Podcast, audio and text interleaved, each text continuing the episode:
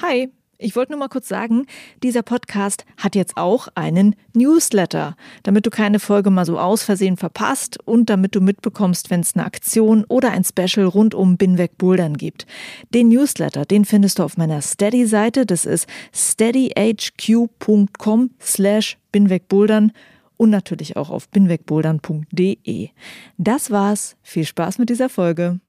Ich bin so in Routenbau reingewachsen, da war alles möglich und ich fand es damals cool und nach ein paar Jahren, als ich begriffen habe, in welchem Risiko man da die ganze Zeit eigentlich war, sowohl die, die für mich verantwortlich waren, als auch ich selber, habe ich mir dann gedacht, hey, im Nachhinein hätte ich es gern systematisch gelernt vorher. Und das haben aktuell halt die Hallen gerade so ein bisschen in der Hand. Wie bringen sie ihre Interessenten da auf einen sicheren Weg? Routen bauen auf einem hohen Frequenzniveau, das heißt viele Tage schrauben und selber aktiver Kletterer sein wollen, das ist, glaube ich, eine der größten Herausforderungen. Drei Tage die Woche schrauben, das geht, aber an den anderen zwei Tagen ist physische Arbeit dann nachhaltig nicht mehr sinnvoll.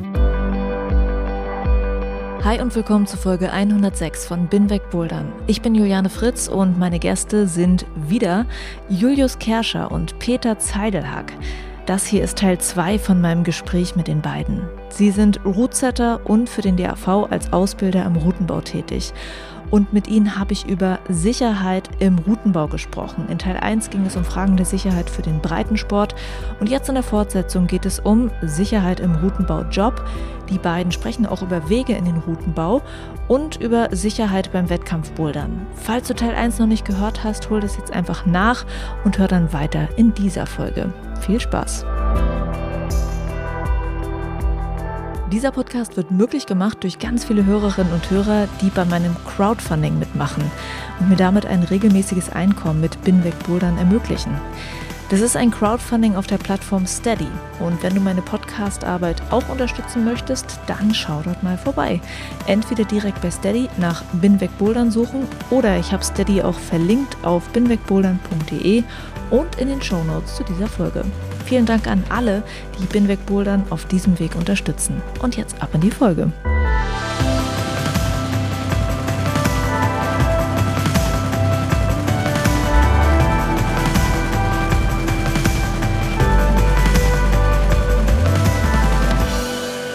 Wenn man bei euch so einen Lehrgang machen würde, Routenbau im Breitensport. Ihr habt schon gesagt, da geht es auch ganz viel natürlich um diesen Sicherheitsaspekt. Aber wie lange dauert denn eigentlich das jetzt mal nur für alle, die sich auch so ein bisschen in die Richtung interessieren? Wie lange dauert so ein Lehrgang ähm, und was für Kurseinheiten macht man da eigentlich? Könnt ihr das mal ein bisschen durchschreiten? Du meinst das, das Handwerk des Routenbaus zu erlernen? Ja, also ist das, ist das so eine Sache wie, äh, ich könnte mich jetzt dafür anmelden bei euch und dann mache ich mit euch das und das und das?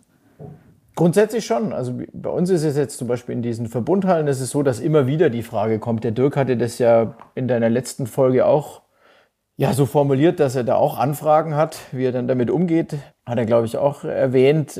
Aber wir werden immer als Halle, wir werden immer neue Routenbauerinnen brauchen. Und dementsprechend ähm, ist diese, diese, wem gebe ich die Chance, wer darf es ausprobieren, wem ermögliche ich diesen Zugang die entscheidende Frage, um da überhaupt reinzukommen. Und äh, je nachdem, wie offen die Hallen sind, ähm, von der Idee, von der, von der Transparenz, äh, habe ich eine höhere Chance oder eine geringere Chance, was natürlich eine deutlich geringere Zugangshürde ist, weil es im Sport genauso ist, ist es Bouldern zu gehen, im Gegensatz zu, ich gehe mal eben schnell klettern. Da muss ich viele Sachen wissen. Beim Bouldern von außen betrachtet, da nehme ich ein paar Schuhe und ein Chalkbag und kann loslegen. Und dementsprechend ist die Anforderungen an die Routenbauenden im Boulderbau auch weniger komplex. Sie ist nicht nicht komplex, aber sie ist weniger komplex, weil ich nicht an Seilen oder in Hebebühnen an sehr hochgelegenen Arbeitsplätzen Griffe montiere, sondern eben nur in Anführungszeichen bis 4,50 Meter Höhe. Das ist die maximale Höhe einer, einer Boulderwand in Europa. Höher darf sie nicht sein.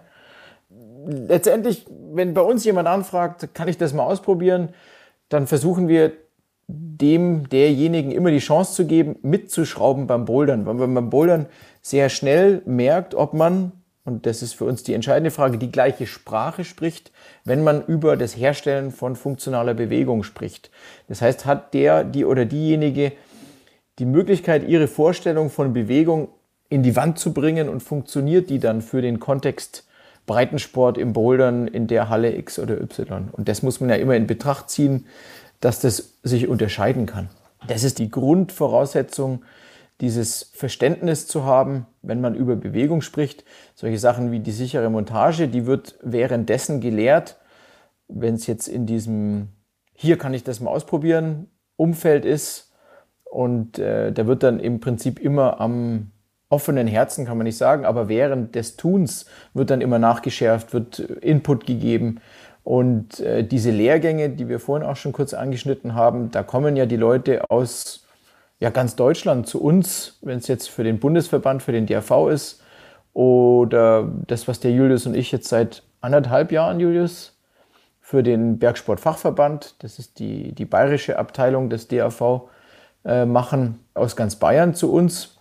Und da fangen wir anders an, da setzen wir anders an. Da gibt es sehr viel mehr Theorie-Input, Zugriffen zu Werkzeugen, zu Material, wie wir vorhin gesagt haben, zwei Tage. Und dann hat man ein, eine Grundkenntnis von der sicheren Montage von dem Werkzeug und kann funktionelle Kletterbewegung herstellen und äh, weiß, wie man sich auf Leitern zu verhalten hat. Und dann hätte man letztendlich so eine Befähigung, das zu machen. Es hört sich so an, es gibt zwei verschiedene Lehrmodelle. Lese ich jetzt da heraus? So, so, kann man sagen. Also das, was jetzt bei uns intern stattfindet, woraus sich in weiten Teilen auch die Ausbildung entwickelt hat, aber weil wir eben da selber dabei sind, weil es eine individuelle Geschichte ist. Das heißt, wir haben ja da nicht vier, fünf Leute, die damit neu dazukommen, sondern das sind jetzt an so einem normalen Boulderbautag hier in Thalkirchen sind fünf, sechs Leute, die gleichzeitig schrauben. Und da kommt dann diese sechste oder siebte Person dazu und die läuft dann einfach mit und probiert das aus, ob ihr das überhaupt Spaß macht. Das ist ja mal die, auch eine, eine entscheidende Frage. Und ähm, die bekommt diesen Input und die, die Lehrinhalte, die wir an anderer Stelle anders verpacken, das sind ja dann bis zu zehn oder zwölf Teilnehmer, bekommt die auf ja, in einer anderen Portionierung, so könnte man es vielleicht ja. Formulieren. Aber wie wird man denn die fünfte oder sechste Person? Also an, anfragen, einfach hingehen und fragen. Wer nicht fragt, es wird niemand, wenn man da jetzt Bock drauf hat, da wird niemand merken, dass du als Boulderin Bock hast, Boulder zu schrauben. Das heißt, einfach hingehen, fragen, hey, ich würde das gerne mal ausprobieren. Was muss ich tun, um den Boulder schrauben zu können? Kann man das überall in Deutschland in DAV-Hallen? Das ist in jeder Halle in Deutschland würde ich diese Frage stellen müssen, wenn ich es ausprobieren möchte. Das würde ich jetzt losgelöst von den Ausbildungsstrukturen sehen, losgelöst von ähm, DRV, nicht DRV. Einfach nur, wer Bock hat, einen Boulder zu schrauben, der muss fragen, ob er den Boulder schrauben darf. Darauf kann man es runterbrechen.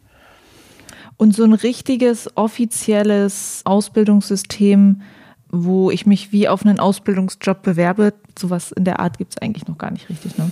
Es gibt diese Ausbildungen, Routenbau Breitensport beim Deutschen Alpenverein und es gibt darüber hinaus die Ausbildung zum Wettkampfroutenbauer, die aber über die Landesfachverbände und dann zum Bundesverband stattfindet und das Ganze international dann über die europäischen ähm, Abteilungen des Fachverbandes IFSC und auf internationaler Ebene dann die Chefroutenbauer oder Junior IFSC-Setter. Also im Wettkampfbereich ist es schon relativ gut strukturiert und im, im Breitensportbereich, im kommerziellen Bereich ist diese DAV-Ausbildung eben seit 2013 das einzige, was es aktuell offiziell gibt zusätzlich dazu das für den Bergsportfachverband. Aber das ist. Aber es ist nicht so, wie als wäre ich ein Azubi in der Halle. Nein. So. Das ist je nach Halle dann unterschiedlich. Also es gibt sicher Hallen, die dann, ich kenne das von dem Jan Sebranek, mit dem ich jetzt schon zweimal gearbeitet habe, der ähm, für die Herrenroute in Olympia mit zuständig war, die Leadroute in, in Tokio.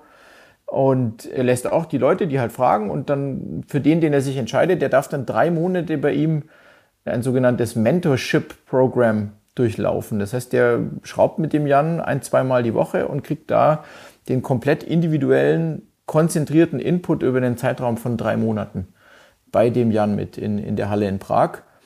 Das sind sicher Modelle, die für den Interessenten, die Interessentin unglaublich wertvoll sein werden, da bin ich mir sicher. Es hängt dann von der, von der Schraubphilosophie der Halle ab, wie oft die Schrauben, in welchen Intervallen, in welchen Rhythmen gearbeitet wird und wie oft man die Chance bekommt, mitzuarbeiten. Aber so ein, so ein ganz intensives Programm, oder das richtige Programm, die Ausbildung, wie ich bin der Azubi. Da gibt es keine klaren Regelungen, es gibt keine klaren Richtlinien, es gibt nur Modelle, wie man das versucht zu vermitteln. Und da sind der Julius und ich eben für den Bergsportfachverband hier in Bayern dran, dass wir das modular aufziehen. Und das ist auch eine Tendenz, die international gerade stattfindet, dass man einen modularen Ausbildungsansatz für den Routenbau entwickelt, der in der Folge irgendwann global so umgesetzt wird, überall auf der Welt. Mhm. Und wie ist das finanziell? Also ist das etwas, wo ich bezahle dann erstmal dafür, dass ich den Lehrgang mache, aber es gibt kein Modell, wo gesagt wird, ne, also was ich gerade gefragt hatte, wie so ein Azubi, der dann halt ein äh, Lehrlingsgehalt hat sozusagen und dann auch kaum was anderes nebenbei noch macht. Also am Anfang zahlt man wahrscheinlich selber dafür, das zu lernen, in der Hoffnung, dass man irgendwann dafür mal Geld kriegt. Auch nicht, ja, letztendlich arbeiten ja die, die es lernen wollen, die arbeiten ab dem zweiten Mal oder eigentlich schon muss man die in dem ersten Moment muss man die schon zumindest entlohnen. Ein Stichwort ist hier der Mindestlohn, aber sie, sie, sie haben einen Arbeitsauftrag, Griffe in die Wand zu schrauben mit einem funktionellen Anspruch an das, was sie herstellen. Und äh, dieser Azubi-Lohn, den du, den du ansprichst, ähm, der wird auch da gezahlt. In unserem Umfeld haben wir niemanden, der für Eintritte Griffe in die Wand schraubt. Genau, weil das hört man ja immer wieder. Das, das, wie gesagt, das ist jetzt auch nicht universell gültig, was ich für unsere Hallen oder die Hallen, die wir betreiben dürfen, ähm, so äußere. Aber ich finde, das ist auch ein großer Anteil der Professionalisierung, dass man im Prinzip eine Monetarisierung der Arbeit, das heißt, ich kriege Geld dafür, dass ich was mache, schon sehr früh einführen sollte, meiner Meinung nach. Weil letztendlich Routenbauerinnen das Produkt herstellen, von dem die Kletterhalle lebt. Das ist auch ein, ein, Satz, der, den viele schon so verstanden haben, den aber manche noch nicht so leben. Und ich muss eine entsprechende Bezahlung anbieten für das Erfahrungslevel, den Output, die Qualität der Arbeit, die ich mir da einkaufe oder die ich als Arbeitgeber bezahle. Und das ist sicher eins der Kernthemen, an denen man ansetzen muss im, im Routenbau allgemein. Mhm. Ja, also ja, den Satz, äh, den äh, habe ich ja auch schon äh, zuhauf gehört. Und der ist ja auch richtig. Ne? Also, ähm, dass immer gesagt wird, die Leute kommen ja wegen der Routen, wobei ich euch dann auch manchmal höre, dadurch, dass das so eine Boomsportart ist und so viele Leute das einfach mal so kurz ausprobieren, mal so reinschnuppern, vielleicht dabei, dabei bleiben, vielleicht nicht, denen vielleicht dieses Thema Qualität im Routenbau noch gar nicht so klar ist, aber gerade die Leute, die wirklich lang dabei sind und langfristige Kunden einer Halle sind, bei denen spielt das natürlich schon eine ganz große Rolle. Auch in der Auswahl, äh, was ist jetzt die Halle, in die ich regelmäßig gehe. Mhm. Bleibt jetzt noch was übrig beim Thema Routenbau für den Freizeitbereich oder wollen wir in den Wettkampfbereich jetzt mal übergehen? Letztendlich kann man es runterbrechen. Wir schrauben Griffe in die Wand, wo sich niemand wehtut und die Leute Spaß haben. Das ist so das Wichtigste für die Konsumenten, Konsumentinnen in Boulderhallen. Vielleicht noch einmal so, falls die Frage noch im Raum steht, ja, wie werde ich denn jetzt Routensetzer? Es gibt keinen Führerschein fürs Routenschrauben. Es gibt nicht eine Pflichtausbildung. Sowas gibt es noch nicht. Hm. Wäre das wünschenswert? Das hängt davon ab, von welcher Seite man das sieht. Wenn man jetzt sagt, hey, Qualität und Sicherheit, dann ist mehr Ausbildung wünschenswert. Wenn man sagt, das ist ja dann eine Zugangshürde, könnte man wieder sagen, oh, das wollen wir vielleicht doch nicht. Es hängt dann sehr stark von der Ausgestaltung ab. Wir wollen einerseits eine kleine Hürde, wir wollen, dass der Spaß nicht zu kurz kommt, aber man muss gleichzeitig halt die, die Richtlinien erfüllen, die sonst auch überall für Arbeitssicherheit gelten. Und da bewegt sich gerade sehr viel in die richtige Richtung. Wichtig ist zu begreifen, im Moment ist es so, eigentlich haben die Hallen, die Halle, wo ich anfrage, hey, kann ich mal mitschrauben? Die Hallen haben gerade so ein bisschen den Hut auf. Das, was es an Ausbildung schon gibt, das erreicht gerade nur ganz wenige. Damit kriegen wir nie die ganze Breite von Interessentinnen abgedeckt, die was lernen wollen. Ich sage bewusst lernen wollen. Es ist ja, die meisten wollen ja was lernen. Es ist ja nicht nur, hey, ich habe die Pflicht, jetzt was zu lernen, bevor ich darf. Nee, man will ja die Chance haben, das von Anfang an richtig zu machen. Also ich bin so in Routenbau reingewachsen, da war alles möglich und ich fand es damals cool. Und nach ein paar Jahren, als ich begriffen habe, in welchem Risiko man da die ganze Zeit eigentlich war, sowohl die, die für mich verantwortlich waren, als auch ich selber, habe ich mir dann gedacht, hey, im Nachhinein hätte ich es gern systematisch gelernt vorher. Und das haben aktuell halt die Hallen gerade so ein bisschen in der Hand. Wie bringen sie ihre Interessentinnen da auf einen sicheren Weg? Mhm. Wie viel Platz ist da eigentlich im Moment noch? Weil man hört ja auch ab und an, ja, nee, unser Routenbauteam ist ja schon voll. Vielleicht brauchen wir gar nicht mehr so viele Leute, die das machen im Moment. Also ist die Bewegung jetzt gerade noch so groß, also dass auch neue Hallen aufmachen, die dann wieder neue Teams brauchen? Ist da eine große Notwendigkeit? also ich sag mal so, äh, das kam ja vielleicht auch schon in der letzten Folge so ein bisschen durch.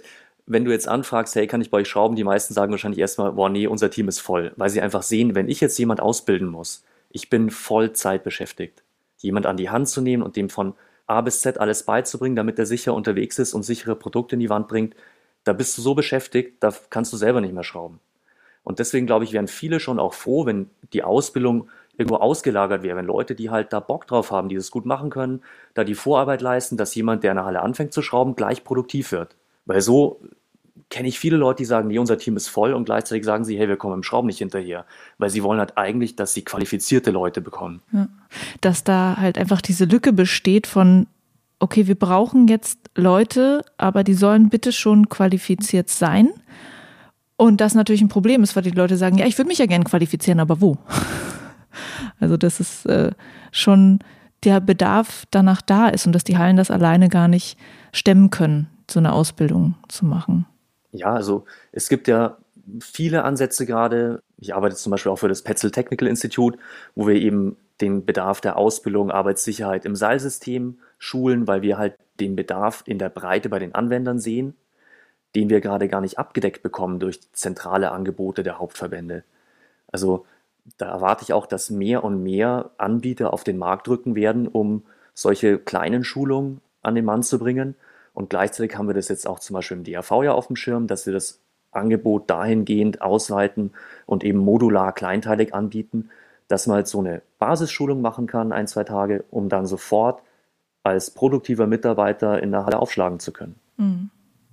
Worüber kriegt ihr eigentlich mit, äh, was vielleicht interessante Root-Setting-Persönlichkeiten in der Szene sind? Weil ich habe so das Gefühl, dass vielleicht auch so ein Außenauftritt von einem selbst als Rootsetter auch wichtig ist, also ist sowas wichtig, wie einen Social Media Auftritt zu haben, zu zeigen, in welchen Hallen man so unterwegs ist und wie die Boulder so aussehen, die man schraubt? Und werden Leute darauf aufmerksam, die gerade Rootsetter suchen und Rootsetterinnen?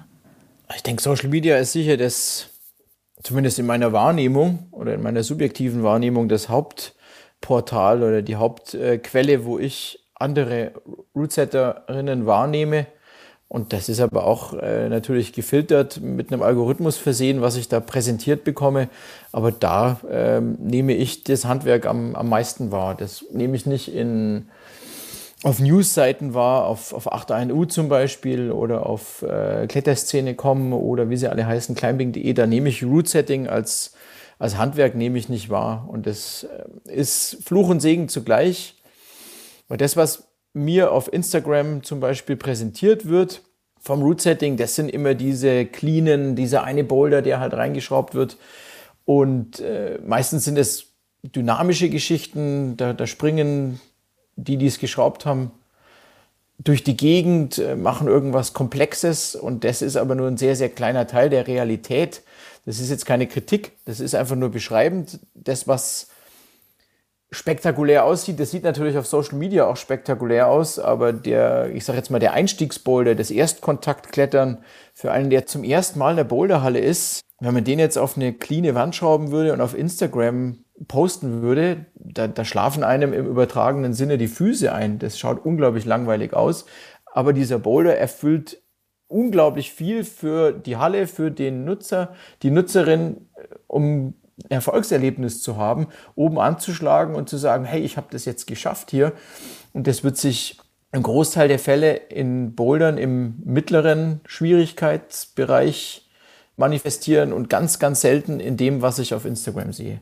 Weil die Boulder, die ich jetzt zumindest mir, wie gesagt, meiner, in meiner äh, Instagram-Blase, was mir präsentiert wird, das ist alles super komplexes Zeug. Wenn ich so einen Medi Schalk, den Franzosen, den Jungen, der in Salt Lake da sein, sein Coming Out hatte, wenn ich schaue, was der für Reels auf Instagram postet, das ist äh, komplett verrückt und das wird 0,5 Prozent der Welt überhaupt nur ansatzweise klettern können oder der, der kletternden Welt und dementsprechend ist es so eine Realität versus Medienrealität, ähm, die man hat und äh, das beeinflusst auch die, sicher die Wahrnehmung des Root-Settings im Allgemeinen. Und das ist ein bisschen ein zweischneidiges Schwert. Also die Realität sieht meistens anders aus als das, was mir präsentiert wird. Das heißt, daher kannst du auch schlecht die Leute einschätzen, wie sie dann für die breite Masse tatsächlich schrauben. Ja, weil die Boulder, die mir präsentiert werden, eben schwer sind. Und ich gehe davon aus, dass wenn Leute sowas Komplexes schrauben können, oder davon kann man letztendlich ausgehen, äh, dass die auch weniger komplexe Bewegungen produzieren können und herstellen können. Beziehungsweise sie brauchen das Einfühlungsvermögen, davon muss man ausgehen, dass sie das auch haben. Die, die Empathie und vor allem Demut ähm, für den, der das dann klettert oder die, die das dann klettert, die muss da genauso vorhanden sein wie bei diesen komplexen Bewegungen, diese Parcoursbewegungen. Wenn ich persönlich zum Beispiel am meisten wahrnehme, ist einfach der Fabi aus Berlin. Ich finde es bewundernswert. Der Fabi Pensel. Ja, genau, mit, mit, mit welchem, wie viel der schraubt, also wie, was für eine Frequenz der hat, wie viele Tage der schraubt, das ist wirklich äh, beeindruckend. Das kann ich nicht, würde ich nicht hinbekommen, wie viel der dann klettert und das Zeug auch noch vorturnt. Das ist äh, ja verrückt fast für mich von der Vorstellung. Und dementsprechend ähm, kann und muss ich davon ausgehen, dass der Fabi ein sehr guter Boulderbauer ist oder die Nora auf der anderen Seite, die ist auch unglaublich viel am, am Stecken und unglaublich viel am Schrauben. Und äh, das sind einfach Anforderungsprofile, die hochkomplex sind, was die zwei machen. Jetzt nur exemplarisch für viele andere Boulderbauerinnen ähm, genannt. Das schaue ich mir einfach gern an, was die machen. Aber wäre das für dich, also für euch innerhalb der Szene mal so interessant, wenn man sagt, okay, zeigt auch mal leichte bis mittelschwere Boulder, damit man das ganze Portfolio sieht? Definitiv aus meiner Sicht. Also definitiv eine, eine Plattform für den, der sich positionieren möchte oder die, die sich positionieren möchte, um eben gebucht zu werden. Aber nur darüber meine ich, wird man nicht gebucht.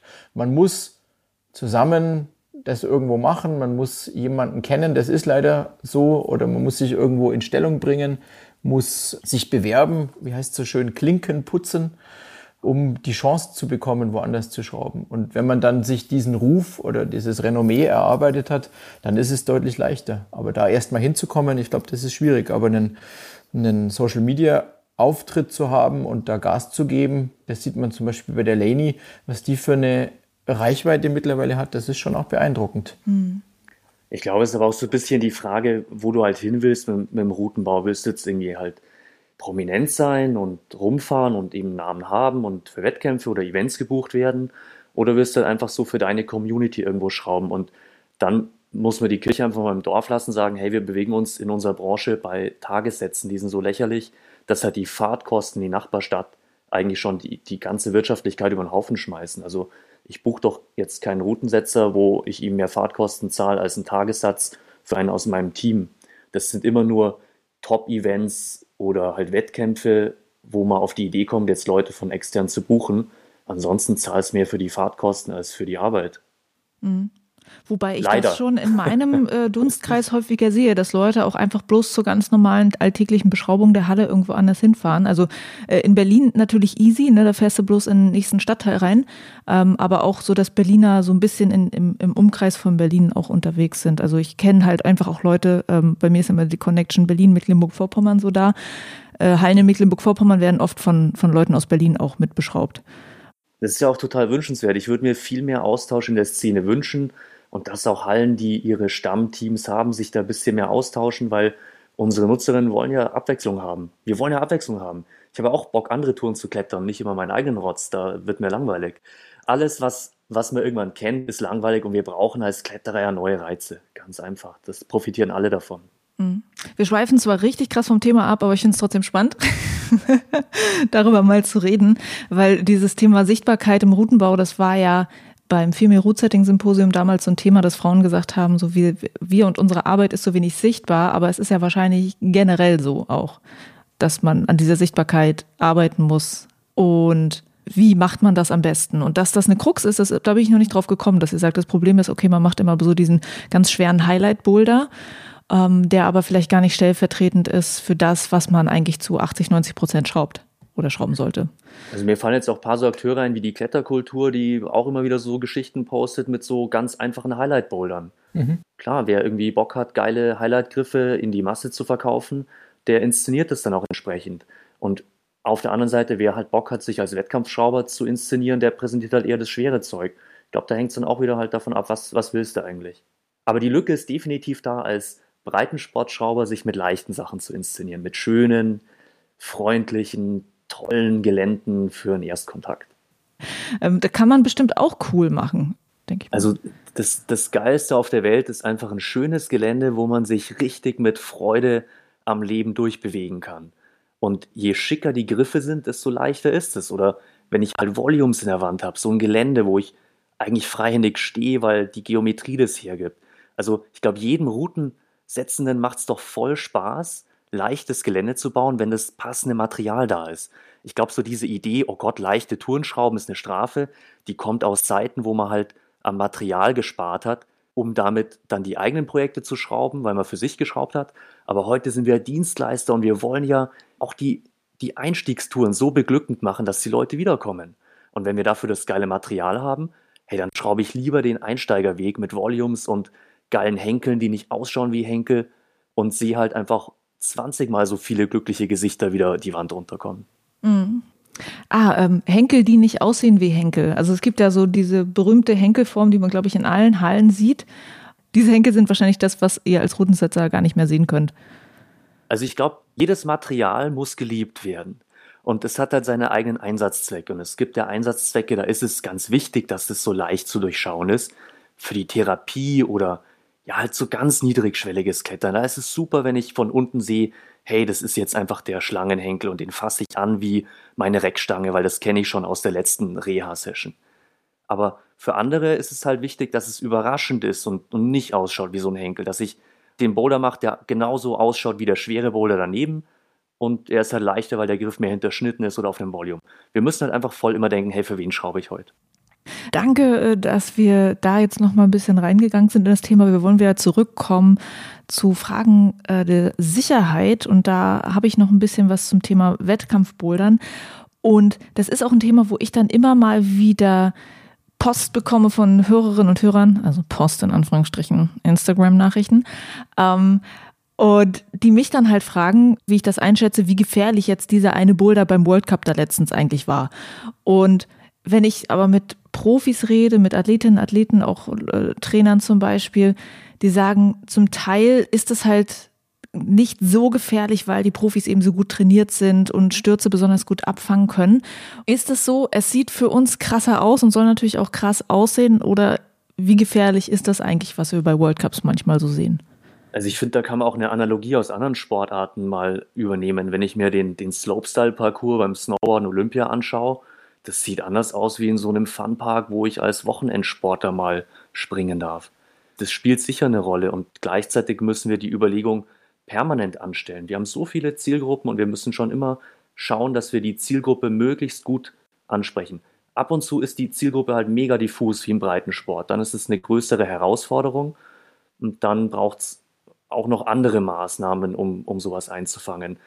Eben auch eine Benutzerschulung. Also man muss über unseren Sport ja schon eigentlich ein bisschen was wissen, um den sicher betreiben zu können. Und ist halt gut beraten, sich am Anfang vielleicht auch einfach mal einen Trainer zur Seite zu stellen und das mit oder mit kompetenten Freunden zu lernen. So die Idee, dass man einfach so das gleich machen kann, die finde ich jetzt nicht so überzeugend. Auch im Bouldern. Also im Bouldern wird ja oft gesagt, das ist so eine natürliche Bewegung, das kann eigentlich jeder sofort. Das ist eine natürliche Bewegung und jeder Mensch, glaube ich, mag das auch, aber trotzdem muss man halt ein paar Sachen wissen und zum Beispiel sich auf Stürze mal vorbereiten lernen. Oder eben so Geschichten wissen, wie dass man halt die Griffbürste wegräumt, wenn sie noch auf der Matte liegt. So die, die kleinen Dinge, die in der, in der Community, wenn ich mit Freunden bouldern gehe, ja auch dann meistens adressiert werden, weil irgendeiner zieht sich halt den Schuh an, übernimmt da Verantwortung und dann hat man da auch eine Chance zu lernen. Mhm. Aber äh, zum, zurück zum Wettkampfroutenbau. Wenn ihr solche Events guckt, wie seht ihr dann manche Bewegungen, wo wir denken, oh mein Gott, super gefährlich? Würdet ihr auch sagen, Wettkampfroutenbau, die wissen da schon genau, was sie tun? Also Routensetzer wissen da schon genau, was sie tun und Athleten können das dann auch? Oder ist das an manchen Stellen aus eurer Sicht auch kritisch? Es ist definitiv so, dass die Jungs und Mädels leider zu wenige Mädels noch, auch international, ziemlich genau wissen, was sie machen, weil sie A, das schon sehr lange machen, weil sie in diesen Ausbildungsstrukturen in den, in den Wettkampfverbänden auch fortgebildet werden. Die haben Workshops, Treffen und einen sehr, sehr intensiven Austausch im Vergleich zu den Breitensportsetzern, weil es halt einfach deutlich weniger sind. Also die IFSC Chief Setter, das sind 30 Stück, glaube ich, aktuell auf der Welt. Das heißt, die verantwortlich für einen internationalen Wettkampf sein können und sein dürfen. Und ähm, ist einfach ein viel kleinerer Kreis und äh, da ist sicher ein sehr, sehr hohes Erfahrungspotenzial in diesen Routenbauerinnen. Und sie haben eben den Vorteil, dass sie für eine sehr, sehr homogene Zielgruppe, wie es der Julius eben gesagt hat, Zielgruppen, für wen schraube ich, immer die zentrale Frage für uns, äh, die kennen die Leute. Und der Dirk hatte das ja auch erwähnt in der letzten Folge, dass er gesagt hat, hier, da schaue ich mir auf Instagram an, wie fit der oder die gerade sind. Oder ich äh, schaue mir den Wettkampf an und dann weiß ich, ob die gut drauf sind oder nicht. Im Breitensport ähm, schwierig. Da habe ich eine große Grundgesamtheit von Nutzerinnen, die das Produkt nutzen, um es platt oder, oder sachlich zu reduzieren, einfach die Spaß haben an den Bouldern. Das ist das 1,50 Mädel und äh, auf der anderen Seite der 2,5 Meter Brackel, wie wir hier in Bayern sagen. Und die sollen alle gleich viel Spaß haben dürfen. Und ähm, da ist es äh, komplexer, könnte man fast sagen. Aber komplex sind vor allem diese, wie du meintest, vermeintlich gefährlichen Bewegungen, die die im Wettkampf schrauben. Aber das sind Spitzenathleten. Der Julius hatte die schöne Analogie mit dem Snowboarden. Das ist ein anderes Level einfach. Also sowohl im Routenbau ist es ein anderes Level, der Anspruch an die, an die Komplexität. Beispiel Boulder-Finale in Tokio das hat nicht so gut funktioniert, aber da ist halt auch die Bühne eine andere als jetzt in der Breitensporthalle. Da sind nicht 20 Kameras auf den Boulder gerichtet. Dementsprechend kriege ich es auch nicht so mit. Aber die Jungs und Mädels wissen, was sie machen und die Athleten sind entsprechend fit, um diese Sachen machen zu können, ohne sich dabei zu verletzen.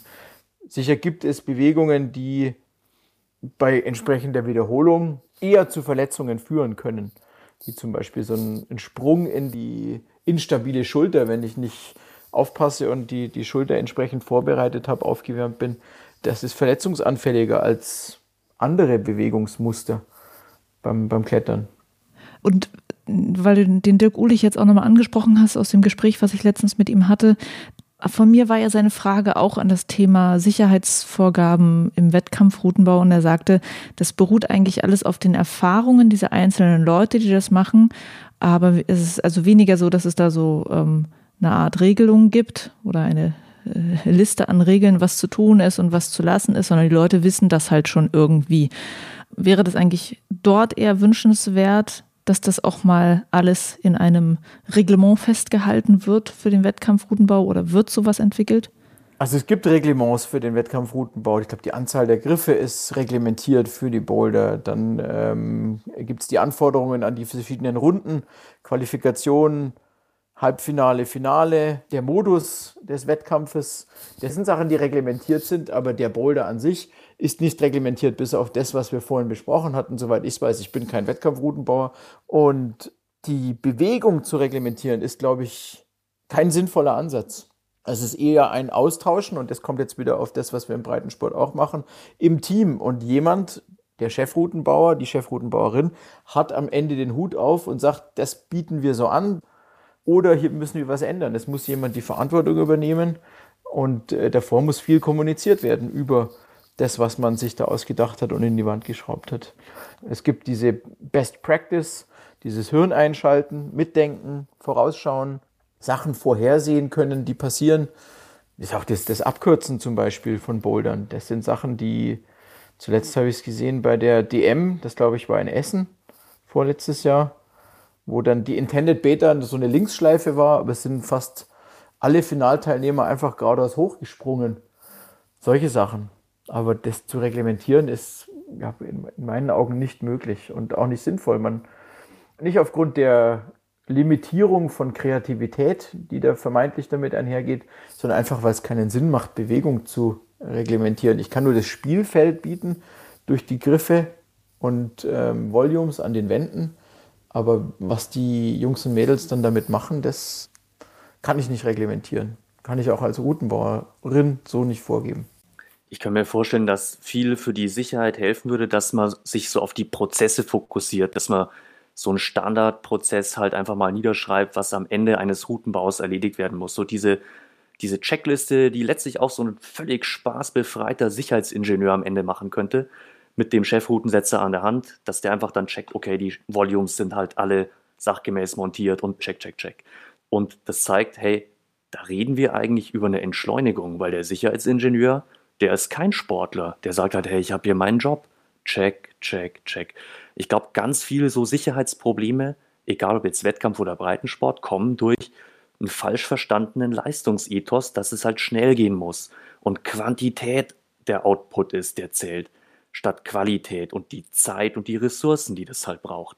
Also ich ziehe auch meinen Hut vor allen Wettkampfschraubern. Das ist für mich unvorstellbar, was die in der Grenzzeit, vor allem der zeitlichen Ressourcen abliefern müssen. Ich habe ganz am Anfang mal vor vielen Jahren halt so Breitensportwettkämpfe geschraubt und dann aufgehört, weil mir das zu gefährlich war. Weil ich mir immer dachte, hey, unter dem Zeitdruck, da geht irgendwann was schief. Das ist das Krasse am Wettkampfroutenbau. Du stehst unter Beobachtung und du hast wenig zeitliche Ressourcen. Und da, glaube ich, hilft so Entschleunigung und so ein bisschen spaßbefreite Prozessdenke ziemlich viel. Und für uns im Breitensport genauso. Die gefährlichen Situationen, ob das jetzt die Montage und Produktsicherheit angeht oder die Arbeitssicherheit, das sind immer so die Momente, wo man schnell, schnell noch was macht, weil die Kunden unten schon warten. Und da ist diese Entschleunigung mega wichtig.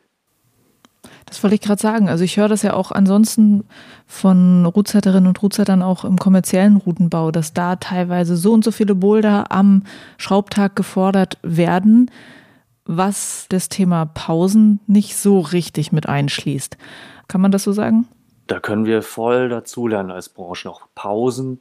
Ich meine, wenn man sich mal diese ganzen, jetzt könnte man sagen spaßbefreiten, aber ich finde es endgeil, Texte der, der Berufsgenossenschaften, Versicherer durchliest. Hey, da steht immer Pause drin. Und nehmt Rücksicht auf die Arbeitnehmer und denkt nachhaltig. Wir verbrennen die Routensätze ja total in der Branche.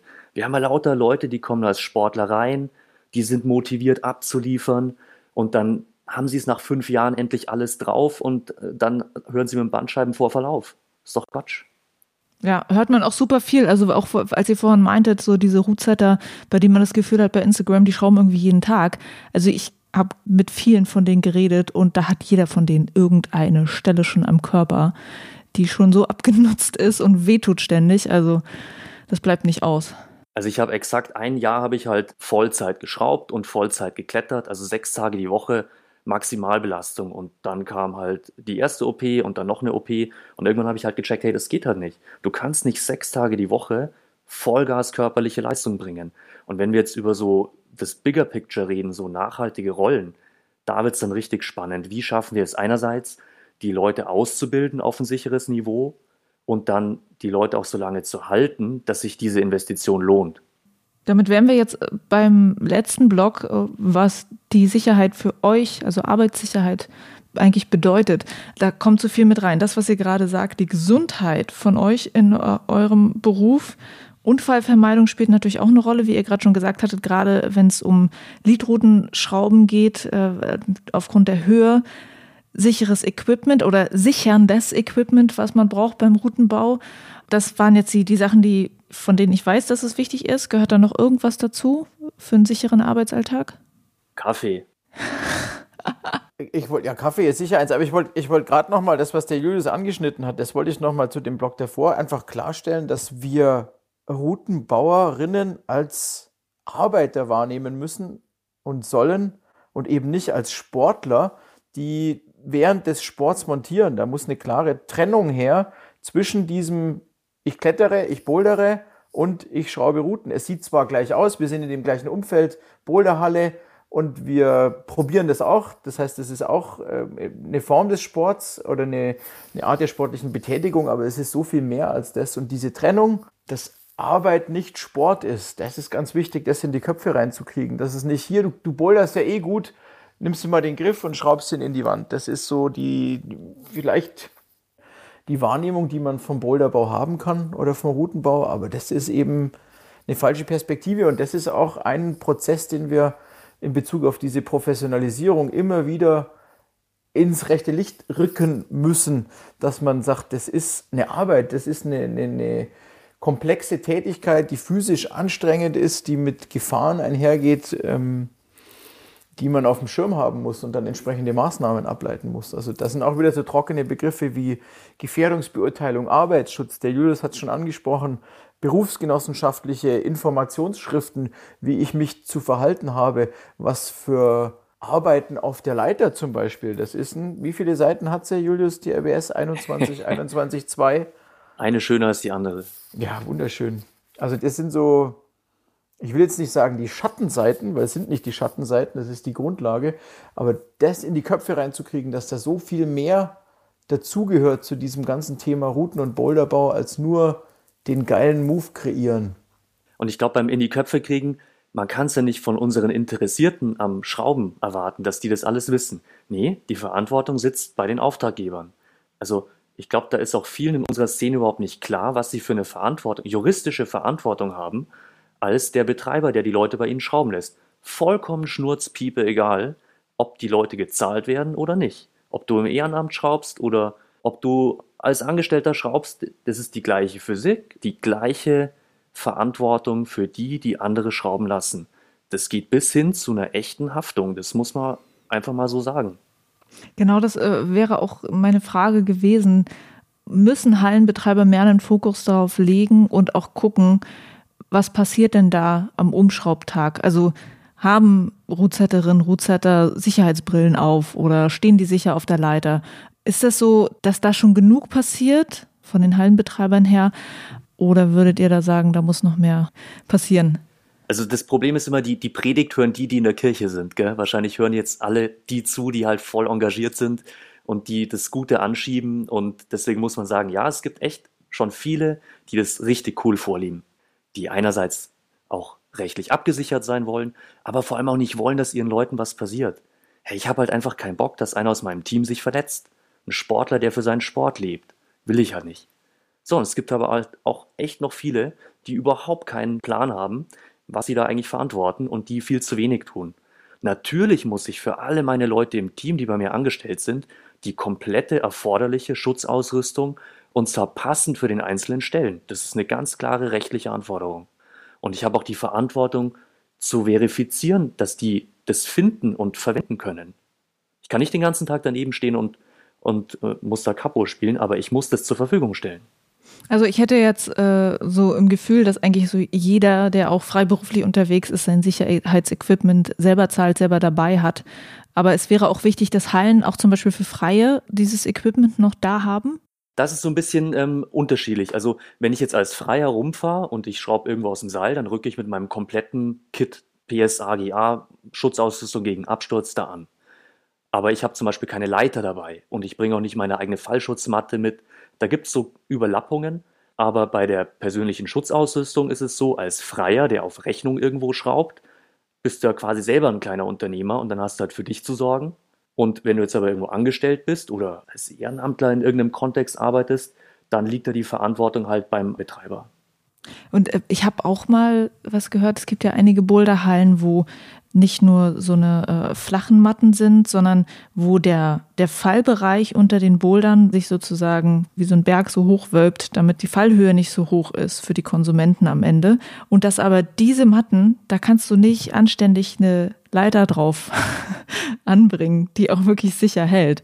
Also solche Sachen, so ist das was, was dann irgendwie anders gelöst werden müsste von Hallenbetreibern? Das ist ein Einzelfall natürlich jetzt. Ne? Der, Be der Betreiber muss ein sicheres Arbeitsumfeld im Rahmen des Arbeitsschutzes bieten, damit sich seine Mitarbeiter oder die, die er beauftragt hat, dabei der Arbeit nicht verletzen können. Das ist letztendlich die, die Kernaussage dazu. Und für so eine mitlaufende Matte, wie du es schon gesagt hast, da geht es um die Fallhöhe, die ja auch normativ bedingt ist. Die Norm sagt, 4,50 Meter über Matte, höher darf sie nicht.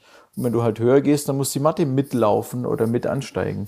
Gibt es aber eine Möglichkeit, das gut abzusichern für den Routenbau? Es muss, müsste entsprechende Leitern dann verwenden oder den sicheren Stand einer wie auch immer gearteten Leiter. Es wird hauptsächlich zwischen zwei Leitern unterschieden. Das ist einmal die Anlehnleiter, das heißt eine gerade Leiter, die ich entweder verstellen kann in der Länge oder nicht, die ich einfach an die Wand anlehne. Wenn ich aber so eine überhängende Wand habe, die mitläuft, da kann ich nichts anlehnen. Das funktioniert gar nicht. Das heißt, da muss ich so eine freistehende Leiter, die in der Form eines A's irgendwie auch immer geartet da steht. Äh, und da müsste ich dann halt eine haben, wo ich auf der einen Seite verlängern kann und auf der anderen Seite, die dann da sicher steht. Aber da gibt es sicher technische Lösungen und das ist auch eine, eine Kernaussage oder eine, eine Botschaft, dass ich die richtige technische Lösung für die entsprechende Arbeit anschaffe und zur Verfügung stelle als Hallenbetreiberin. Was gehört denn zu eurem Sicherheitsequipment alles dazu? Im Boulderbau. Mhm. Augenschutz und Gehörschutz ist ähm, das Essentielle von der PSA-Seite, also persönliche Schutzausrüstung. Handschuhe, festes Schuhwerk ähm, sind Faktoren. Dann muss ich wissen, wie ich mit den Maschinen, die ich verwende, sicher umgehe. Aber in, in der Hierarchie würde ich sagen, Augenschutz, Ohrenschutz, festes Schuhwerk, Handschuhe. Die vier in der Reihenfolge. Ich würde auch den Augenschutz ganz nach oben stellen. Gehörschutz, ja, ist auch ziemlich wichtig beim Augenschutz sehen wir halt so oft, wenn wir vorhin so über Instagram-Realitäten reden, Social Media, das siehst du sehr schnell, ob jemand eine Brille aufhat. Und erstaunlich wenige Leute tragen eine, weil erstaunlich wenige, glaube ich, wissen, wie viel Augenverletzungen wir sehen. Jetzt kann man sich ja fragen, ja mein Gott, was kann denn beim Schrauben passieren? Ja, beim Schrauben reiben Sachen aufeinander und Kräfte wirken. Da kann mal ein Teil von dem Griff absplittern und ins Auge fliegen. Da kann eine Schraube wegpoppen und ins Auge fliegen. Da kann Metallsparen entstehen zwischen Gewinde und Schraube, gerade wenn ich über Kopf arbeite und mir ins Auge reinfallen. Eine Hand reicht mir gar nicht, um die Einsätze im Krankenhaus abzuzählen, wo Kollegen halt einen Metallspan aus dem Auge wieder rausgeschabt werden musste. So ganz eklig. Das, also man wird ja da nicht betäubt, gell? dann kommt halt der Schaber, dann wird er so rausgeschabt. Also das will doch keiner. Nee. Also diese Art von Verletzung, wenn man sich das anhört, ich glaube, da muss man einfach so eine Brille tragen, weil es so wahnsinnig eklig ist. Das, mhm. Ich finde es immer schwierig, weil wir wollen bei diesen Sicherheitsthemen ja nicht immer so die große Horrorpackung aufmachen. Und wir reden halt echt auch nur über Sachen und der Gesetzgeber schreibt eigentlich auch nur Sachen vor als Schutz, wo halt einfach wirklich was passiert, wo man sagen kann, ja, kenne ich zu jedem Beispiel einen, der hatte den Schutz nicht, dann ist was passiert und seitdem trägt er das einfach. Hoffentlich. Ganz, das ist ja, ja. Äh, bitte.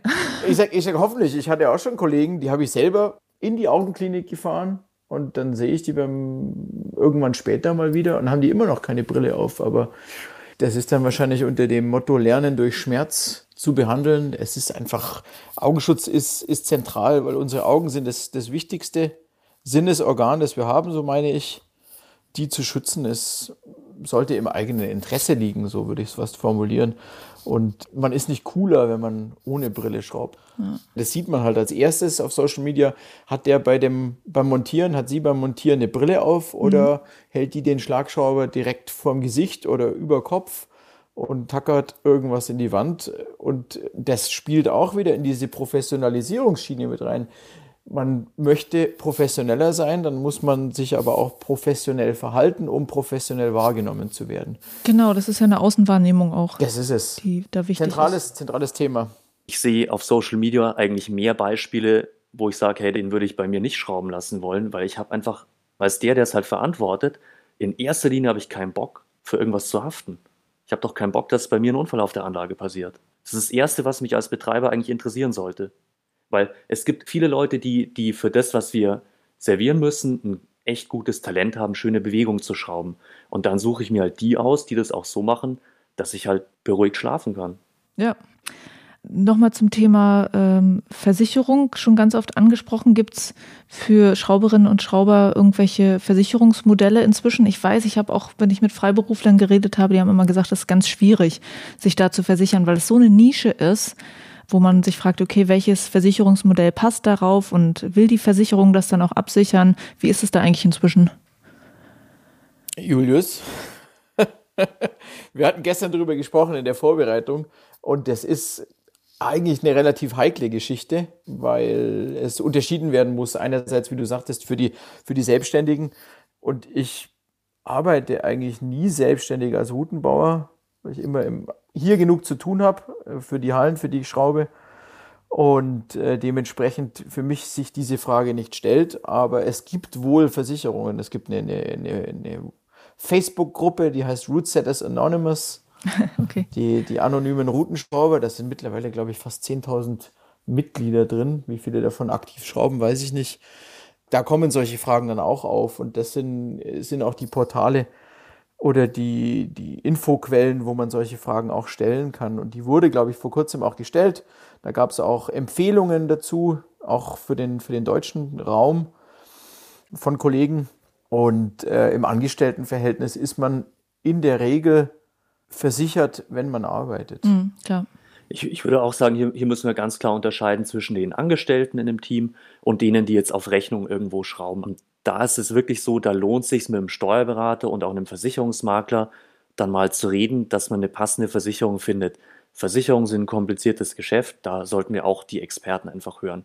Mal mit Makler quatschen, ob man jetzt als Höhenarbeiter sich versichern muss irgendwo, ob es vielleicht eine Versicherung als Trainer gibt, die sowas auch noch abdeckt. Da gibt es so viele Anbieter, da muss man sich mit einem Fachmann mal zusammensetzen und dann eben vielleicht auch mit dem Steuerberater mal klären, wie sich das mit so anderen Verdienstquellen, die wir typischerweise so als fahrende Routensetzergesellen haben, halt gestalten lässt. Jetzt Spoiler, meistens kommt raus, die Versicherung ist viel zu teuer für die Dreckstagessätze, die wir gezahlt bekommen. Hm, das kommt noch dazu. Dann kommt es wahrscheinlich auch vor, dass manche dann gar nicht versichert arbeiten, weil es zu teuer ist? Das darf nicht vorkommen eigentlich und deswegen die Konsequenz ist, ich meine, ich habe mich dann auch versichert für meine externen Einsätze, das kostet eine Stange Geld, deswegen verlange ich dann halt auch entsprechend, weil für mich gibt es halt keinen Grund zu sagen, ich gehe jetzt hier das Risiko ein, verletze mich bei der Arbeit und hinterher bin ich invalide und habe mein Leben für einen Sport aufgebaut, den ich liebe und habe da aus irgendwelchen Kompromissen heraus halt ähm, so einen gefährlichen Shortcut gemacht. Dieses Shortcut-Denken, das geht halt bei der Arbeit nicht. Mhm. Kannst du da mal sagen, was das so kostet? Das hängt tatsächlich voll davon ab, was deine sonstigen Verdienstquellen sind und wie viel du schraubst. Da kann man keine pauschale Zahl rausrücken. Aber es sind einige hundert Euro im Jahr. Oder Tausende, je nachdem. Mm, ein anderes Thema, was ihr schon angesprochen habt, ist, dass der eigene Körper da auch stark drunter leidet, wenn man sehr viel schraubt. Also man muss selber auch an seiner Fitness, an seiner körperlichen Gesundheit irgendwie arbeiten und auch Zeit zur Regeneration finden, wenn man diesen Job macht. Was gibt es für Modelle von Routenbau als Vollzeitjob, die funktionieren in euren Augen? Also, weil man kann das nicht Montag bis Freitag acht Stunden am Tag machen. Völlig ausgeschlossen. Das ist nicht möglich, das nachhaltig fünf Tage die Woche zu betreiben. Ich kann aus eigener Erfahrung sprechen, drei Tage die Woche, das ist das, was ich in der Regel mache, ist körperlich grenzwertig und ich klettere privat nicht mehr. Das heißt, ich habe da die Belastung nicht mehr. Aber hast du es mal eine Weile lang so gemacht? Sicher, ich habe, also ich bin früher mehr geklettert, bevor wir Kinder bekommen haben. Meine älteste Tochter wird jetzt 14 Jahre alt. Da kann man es irgendwo herleiten. Aber das ist ähm, Routen bauen, hatte der Julius vorhin auch schon gesagt, auf einem hohen Frequenzniveau. Das heißt, viele Tage schrauben und selber aktiver Kletterer sein wollen, das ist, glaube ich, eine der größten Herausforderungen, das so auszubalancieren, dass man beides über einen langen Zeitraum, das heißt mehrere Jahre, machen kann. Ich weiß nicht, inwieweit das möglich ist und äh, wie fit man da sein muss, wie viel Ausgleichstraining und Physiotherapie es da braucht, dass man sowas nachhaltig machen kann. Das kann ich nicht beurteilen, weil ich nicht aus eigener Erfahrung sprechen kann. Aber drei Tage die Woche schrauben, das geht über einen längeren Zeitraum, aber an den anderen zwei Tagen ist physische Arbeit dann nachhaltig nicht mehr sinnvoll. Das sind dann Verwaltungstätigkeiten, ähm, sonstige Sachen. Und das ist auch eins der größten Probleme, die wir haben, dass wir sagen, wir wollen, dass Routenbau nachhaltig ist, dass ich davon eine Familie ernähren kann. Das ist das, was ich machen kann, zum Glück. Aber ich weiß, dass diese Positionen nicht wie Sand am Meer rumliegen und man die einfach nur aufgreift, das sind sehr, sehr wenige, die diese Möglichkeit haben, dass sie sagen, ich verdiene mit Routenbauen meinen Lebensunterhalt und kann eine Familie ernähren oder vielleicht noch mehr. Das sind nicht viele und dementsprechend ist das eine Tätigkeit, die dann mitunter auch kurzlebig sein kann, dass die Leute sagen, okay, ich verdiene ja, wie es der Julius gesagt hat, ich verdiene ja gar nicht das Geld, dass ich mir X oder Y leisten kann oder die Versicherung fürs Auto bezahlen kann oder gerade mal die, die Klettertrips zu finanzieren, weil eben die Bezahlung nicht ausreichend ist oder ich nicht genug arbeiten kann oder mein Körper das nicht zulässt, dass ich so viel Geld verdiene durch den Routenbau, wie ich ihn brauche, wie ich es brauchen würde. Du hast gerade schon gesagt, es gibt gar nicht viele solcher Positionen, wo gesagt wird, okay, du schraubst zwei, drei Tage und ansonsten machst du hier den Papierkram in der Halle. Und dadurch ist es wahrscheinlich so, dass das meistens Leute sind, die eigentlich auch einen anderen Job haben und dann vielleicht noch ein, zwei Tage in der Woche schaffen, Zeit abzuzweigen, in der Halle zu schrauben. Also ist das mehr so die Realität von, wie, wie Leute arbeiten in der Szene? Ich könnte mir vorstellen, dass sie A, entweder ihre, ihren finanziellen Anspruch runtergeschraubt haben, dass ihnen zum Beispiel drei Tage reichen oder dass sie halt andere Rollen in der Kletter- oder Boulderhalle annehmen, wie zum Beispiel Thekenkraft, wie Trainer, wie ja, Verwaltungstätigkeiten in der Halle. Aber damit wäre vielleicht mal spannend, äh, wie da die Lebensrealität der Routenbauenden so aussieht. Also was die sonst noch machen.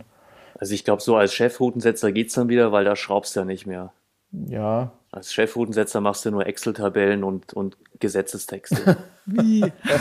Wenn du deine Rolle ernst nimmst als Chefroutensetzer, bist du nur am Texte schreiben, Unterweisungen geben, Listen abhaken, vielleicht Anlagenmanagement, Sachen, du kommst da gar nicht mehr zum Schrauben richtig, wenn du deinen Job da ernst nimmst. Das hatte ich so noch nicht gehört von, von anderen Chefroutenbauern. Ja, gut, vielleicht ab einer gewissen Anlagengröße, wenn es dann halt eine, eine technische Betriebsleitung gibt, die sich dieser Sachen annimmt, hat man wieder so eine Rollenaufteilung. Das ist vielleicht auch ein bisschen anlagenspezifisch, aber ich würde mal sagen, das ist dann halt das, das Level, wo du so viele andere Tätigkeiten irgendwann bekommst, weil du so viel andere unterweist, also schulst und so viel mit Beschaffungswesen, was entsetzlich langwierig sein kann, beschäftigt bist oder mit Anlagenmanagement oder was auch immer, dass du einfach weniger zum Schrauben kommst. Du machst dann halt andere Rollen.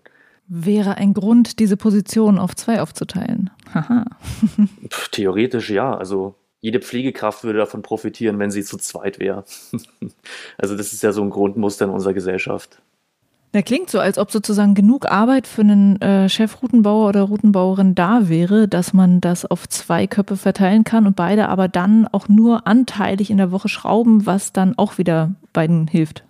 Ich denke, es muss für die jeweilige Halle und die, die Art, wie sie arbeitet, muss es passen. Also es gibt sicher Hallenmodelle oder, oder ein Umfeld, ein Arbeitsumfeld in der Halle, wo das funktioniert, sonst würden die Hallen ja auch nicht funktionieren, würden nicht neue Boulder anbieten können. Wie nachhaltig das jeweilige Profil der Arbeit ist, das ist die entscheidende Frage. Und wie lang kann ich das machen und äh, was ermöglicht mir diese Arbeit? Und ist das eben der Ersatz für ein Studium oder ist das nur auf Zeit gedacht? Also im, im Prinzip eine Phase im Leben, wo ich mir da Geld dazu verdiene. Ich komme gerade aus der Uni raus, habe jetzt noch keinen Job, habe während dem Studium schon geschraubt und da diese Abwägung zwischen, wie lange kann ich das machen versus, was verdiene ich dabei? Und dann, äh, wie lange tue ich mir das an für die geringe Bezahlung, wie es der Julius gesagt hat? Oder wie passe ich mein, mein Lebensniveau, mein Lebenshaltungsniveau an, damit ich das machen kann? Weil es einfach so viel Spaß macht, das ist ja das Nächste. Ich glaube auch, wir müssen so das Gesamtpaket sehen. Die meisten Leute, die Routen schrauben, tun das wahrscheinlich nicht mit einer Perspektive, das auf viele Jahre hin als Lebensunterhalt zu bestreiten. Das also Alleinroutenbau, das geht nicht. Leider noch nicht. Das ist schade, weil bei Athleten sagt man immer so, die werden dann vielleicht irgendwann mal Trainer. Und bei euch ist dann aber, was wäre das dann bei euch? Ausbilder für Routenbau. Ah, da haben wir ganz schön viele Ausbilder dann am Ende. Mhm. Die brauchen wir aber auch. Ja, die brauchst du auch. Du brauchst ja jedes Jahr so und so viel, 100 neue Leute, die sicher arbeiten und jemand ins sichere Arbeiten zu unterweisen, das kostet auch Zeit. Und es ist cool, glaube ich, wenn man das halt lokal aufhängt, dass jede Halle da einer hat, der dafür abgestellt ist und kompetent ist auch wieder.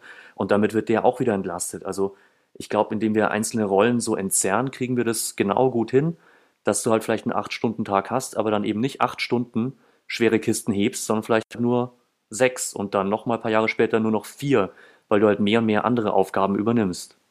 Mhm. Was ihr gerade meintet, dass äh, ein Chef Rudenbauer oder Rudenbauerin die Person ist, die dann wahnsinnig viel Papierkram hat. Ich hätte gedacht, das ist auch die Person, die am Ende des Tages so den Check macht. Ihr hattet ja gesagt, ne, man testet gegenseitig die Routen, ist das alles sicher. Aber ist das nicht eigentlich auch die Person, die am Ende des Tages bei allem nochmal sagen muss, okay, läuft so, bleibt so an der Wand für die Kunden? Ich würde auch sagen, am Ende des Tages sollte einer so einen Hut aufhaben.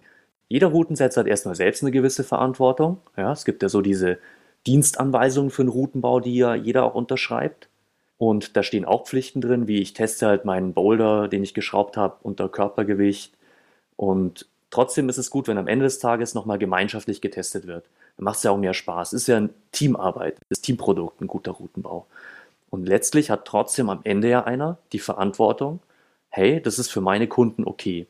Und da muss er ein echt guter Kommunikator sein, um gegebenenfalls noch was zu ändern. Und zwar so, dass die Routenbauperson halt was daraus lernen kann fürs nächste Mal. und dann auch happy ist. Mhm. Julius, du hast auch äh, vor unserem Gespräch so ein Brainstorm äh, schon mal gemacht, was du an mich geschickt hattest. Und da war auch wirklich ein ganz großer Punkt, dass du gesagt hast, für die Sicherheit im Routenbau ist Kommunikation wahnsinnig wichtig. Jetzt hast du schon einige Punkte da angesprochen. Kannst du noch mal sagen, warum an so vielen Stellen für dich die Kommunikation eigentlich eine große Rolle spielt?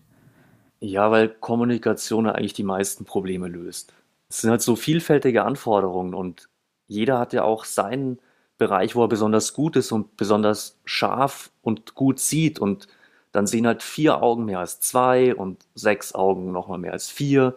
Also wir profitieren halt davon, dass wir uns dann austauschen, die Perspektiven, die diversen halt abgleichen. Und dann kann am Ende der, der es halt verantworten muss, als geschickter Kommunikator so einen Konsens finden. Und dann trinken wir alle einen Kaffee und sind end happy. Gut. Und ich hatte noch eine Hörerfrage gehabt, das kam auch schon mal nebenbei ein bisschen äh, hervor bei euch. Der hatte gefragt, inwiefern sind Normen im Routenbau seitens der Schrauber und Schrauberinnen eigentlich gewünscht? Und ist das so, dass Schrauberinnen und Schrauber äh, manchmal sagen oder manchmal auch danach fragen, okay, nach welchen Regeln machen wir das hier eigentlich und stehen die irgendwo? Also die Frage, die steht tatsächlich im Raum. So zum Beispiel, ja, was darf ich denn jetzt schrauben? Und dann gibt es eben normative Aspekte, die sagen, ja, keine Ahnung, du musst halt auf die, auf die Fallräume und sowas achten, ja. Aber dir sagt keiner, ob du jetzt den Griff auf Untergriff drehen darfst oder nicht. Also wir haben noch genug Bereiche, in denen unsere sportliche Beurteilung, die ja so einer der Kernskills von dem Routensetzer ist und die kreative Ausdrucksfähigkeit unbelangt sind. Mhm. Und das andere wird dann quasi durch, durch eine gute Anleitung von erfahrenen Leuten bewerkstelligt wahrscheinlich. Das habe ich gelernt, indem ich halt mit coolen Leuten geschraubt habe, die so drauf waren, dass sie einfach Bock hatten, ihr Wissen weiterzugeben. Die meisten haben ja Bock, was weiterzugeben, genauso wie die meisten auch Bock haben, was zu lernen. Deswegen sehe ich so dieses ganze Schulungswesen und, und so, das sehe ich überhaupt nicht als Einschränkung. Das ist nur, du kriegst die Chance, dass du es von Anfang an halt besser machst und nicht die Fehler auch machen musst, die andere schon mal gemacht haben. Und zum Abschluss die Frage, findet ihr, dass man Boulderinnen und Boulderern genug erklärt, wie der eigene Sport sicher ausgeführt werden kann? Also, wenn ich das erste Mal in der Halle reingehe. Puh, letztendlich muss der, der Boulder, der in der Wand ist, der muss selbsterklärend sein. Also im Prinzip von dem, was von mir erwartet wird. Da ist eine Startposition markiert, Hände oder Hände und Füße. Und ich weiß, wo es ungefähr hingeht. Das kann ich von einem Nutzer, von einer Nutzerin erwarten, dass sie das versteht. Man kommuniziert über Tafeln, wie schwer welche Farbe ist oder was es, was es zu beachten gibt. Es gibt sicher auch Hinweise in puncto Sicherheit, wie die Sachen, die wir schon angesprochen hatten, dass da keine Bürsten, keine Flaschen, keine Sachen auf den Matten rumliegen, dass man, wenn man durch die Halle geht, nicht in Sturzbereiche reinläuft und eben nach oben schaut, eine, eine räumliche Wahrnehmung oder den Fokus auf die räumliche Wahrnehmung setzt, dass man sieht, da ist jemand über mir, dann laufe ich da nicht unten drunter durch. Und das kann ich von einem Volljährigen durchaus erwarten.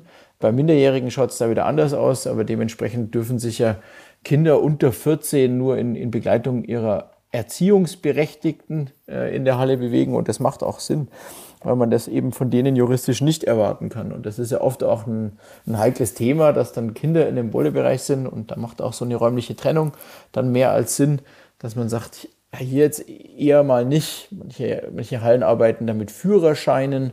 Da habe ich persönlich jetzt keine Erfahrung, aber das ist, ist auch Kommunikation dann wieder. Also Kommunikation über Gefahren, Kommunikation über die Art der Nutzung und äh, da ständig Leute auf der Matte stehen zu haben, also jetzt so, so was wie eine Aufsichtsperson oder einen, einen Ansprechpartner, einen Berater, ähm, ich weiß nicht, wie viele das in Boulderhallen machen, dass da Leute zur Verfügung stehen, die mir erklären, wie es geht. Das wird sich in Deutschland in meinen Augen häufig oder in den meisten Fällen über die Community regeln, dass ich da jemanden frage, hey, wie hast du das an der Stelle gemacht? Und dann findet man sich zusammen und das ist ja auch das Tolle an dem Sport dass diese, diese Kommunikation da sehr schnell stattfindet und der Austausch untereinander sehr schnell äh, möglich wird, weil man eben zusammen Spaß hat oder die Herausforderung sucht. Aber man hört es immer gerade, wenn es um Kinder geht, dass das auch von manchen Besuchern und Besucherinnen einer Halle so ein bisschen gewünscht wird, dass auch das Hallenpersonal ein bisschen mit ein Auge drauf hat bei Kindern. Also das liest man manchmal in Kommentaren oder so Definitiv, da sehe ich aber in erster Linie die Eltern in der Verantwortung, weil ich habe selber drei Kids und wenn ich mit denen mal in die Halle gehe, dann muss ich, bin ich dafür verantwortlich. Dass da jetzt sich rauszureden als äh, Nutzer, der das Kind zerquetscht hat, da gibt es so eine in Anführungszeichen lustige Zeichnung vom Erbse, wo dieser schwere Boulderer bouldert und unten drunter das äh, Krabbelkind da gerade reinkrabbelt und dann gibt es das nächste Bild, wo halt unten dann diverse Flüssigkeiten nach rechts und links wegspritzen. Da kann der, der Boulderer auch nur schwer sagen, ja, äh, du bist dafür verantwortlich. Also da ist schon ein Miteinander, aber differenziert. Definitiv sehe ich die Eltern in der Verantwortung da. Die Eltern anzusprechen und zu sagen, kannst du bitte dafür sorgen, dass dein Kind äh, hier nicht unter mir reinkrabbelt oder äh, Fangen spielen auf der Matte ist ja was ganz Tolles für Kinder. Das muss, muss in erster Linie durch die verantwortliche Person, und das sind in der Regel die Eltern, die ihre Kinder mitnehmen, gehandhabt werden. Braucht es einen Elternführerschein für Boulderhallen? Vielleicht einen Elternführerschein allgemein, aber nicht auf Boulderhallen bezogen. Also entweder gehe ich mit meinen Kids in die Boulderhalle und gucke, dass die Kids Spaß haben und wenn die Kids versorgt sind, vielleicht was, was essen, was trinken oder ich wechsle mich da ab. Das sieht man häufiger auch beim Klettern, dass dann, wenn Eltern mit den Kids zum Klettern oder Bouldern gehen, dass man als Dreierseilschaft geht und derjenige, der halt gerade weder klettert noch sichert, dass der auf das Kind aufpasst. Wenn es dann mehr als ein Kind ist, dann wird es auch schon wieder spannender. Aber ähnlich könnte man das beim Bouldern auch handhaben, denke ich. Richtig. Ja. Okay, ihr beiden. Wir haben jetzt sehr viel über Sicherheit geredet. Es wird bestimmt noch einiges mehr geben, über das man da sprechen kann. Aber fürs Erste danke ich euch sehr dass ihr euch die Zeit genommen habt und aus eurem Arbeitsalltag von euren Erfahrungen da berichtet habt. Vielen Dank. Danke dir. Sehr gerne, Juliane. Das waren Peter Zeidelhack und Julius Kerscher im Binweg Bouldern Podcast mit ganz viel Wissen und ihren Erfahrungen zum Thema Sicherheit im Routenbau. Und ich würde mal sagen, haben wir wieder alle was gelernt hier? Vielen Dank an die beiden. Und schaut doch mal vorbei bei den beiden bei Instagram, da teilen sie natürlich auch einiges zu ihrer Arbeit. Ja, und das war's dann für diese Folge. Juliane mein Name und ich bin wegbouldern.